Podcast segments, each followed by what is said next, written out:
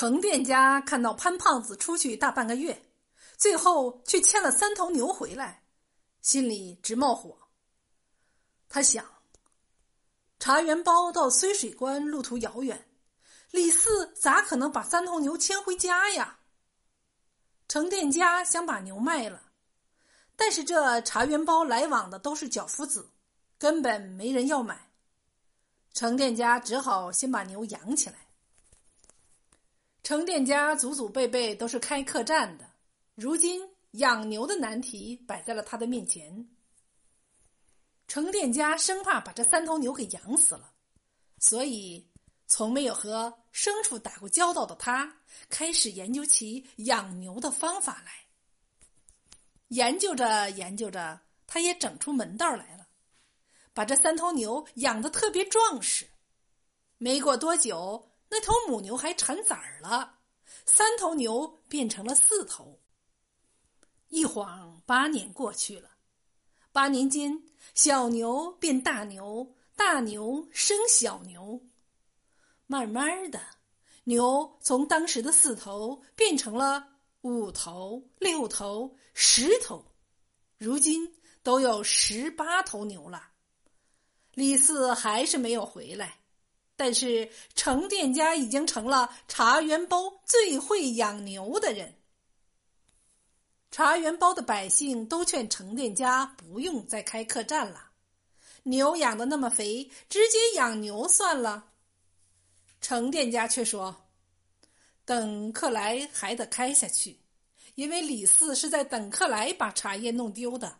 如果自己不开客栈了，那么李四回来就找不到人了。”这一天，等客来来了个苍老的男人，脸色却黑，瘦骨嶙峋，背还有点驼。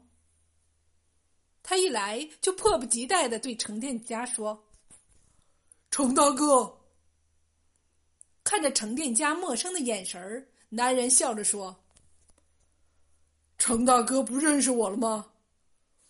我是李四儿啊。”程店家用力。揉了揉眼睛，声音颤抖：“李四兄弟，终于把你等到了。这些年，你去哪里了？”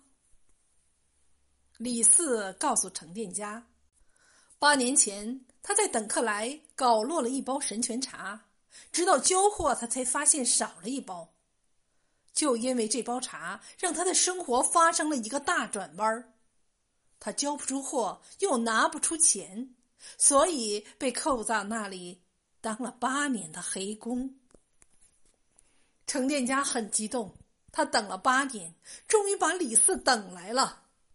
他立马把李四带到后院，指着那十八头牛对李四说：“这都是你的，八年前。”你在等客来丢了一包神泉茶，你一直没回来，我就用茶换了三头牛。八年来，我一直在等你。牛生牛，现在三头牛变成了十八头牛。今天你终于出现了，把这些牛牵走吧。李四听了程店家的话，死活不肯要。他说。程大哥，当年要不是你收留了我，我丢的就不是一包茶，而是一杯老茶。还有，我欠你人情。程店家笑了笑，他把李四带进房间，指着一个六七岁的小男孩说：“这是我欠你的人情。”程店家说：“我们一人欠一个人情。”刚好抵消，等客来，等客来。无论发生了什么，我们都会等客人回来。这是做生意的诚信之道。李四只好说：“程大哥，这十八头牛我收下。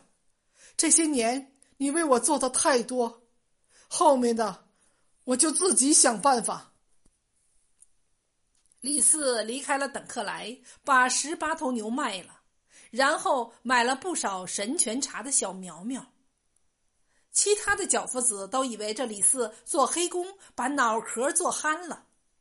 大家都晓得神泉茶难种，都等着看李四的笑话。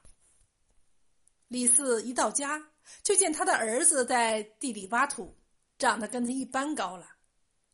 李四的老婆子一见他，更是吓傻了。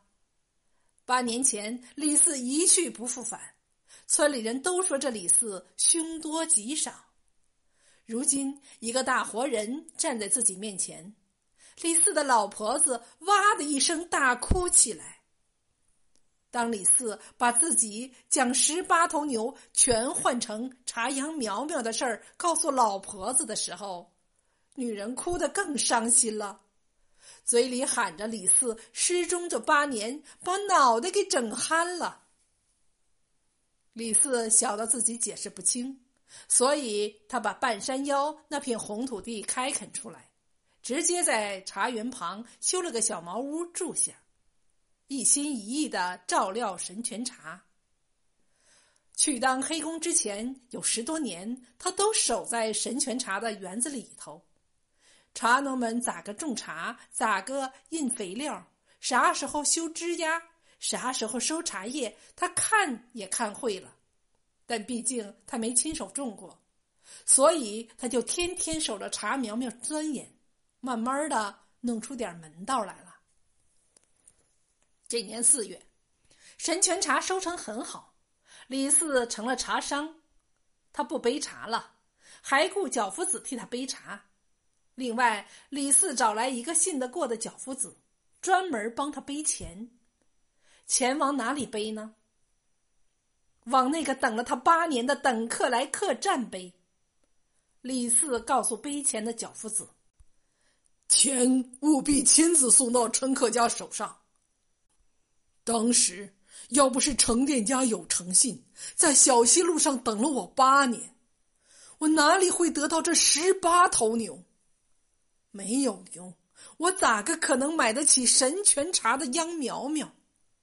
没有秧苗苗，我咋个可能有今天？我决定种茶的时候就对自己说过：我如果赚了钱，必须要分一半给程店家。当年，程店家守住了诚信，现在我也要守住诚信。另一边，五月一到，程店家的等客来又忙起来了。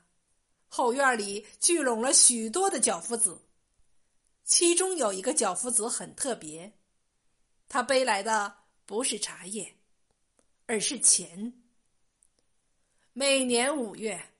这个脚夫子都会给程店家背来钱，一直背了好多好多年。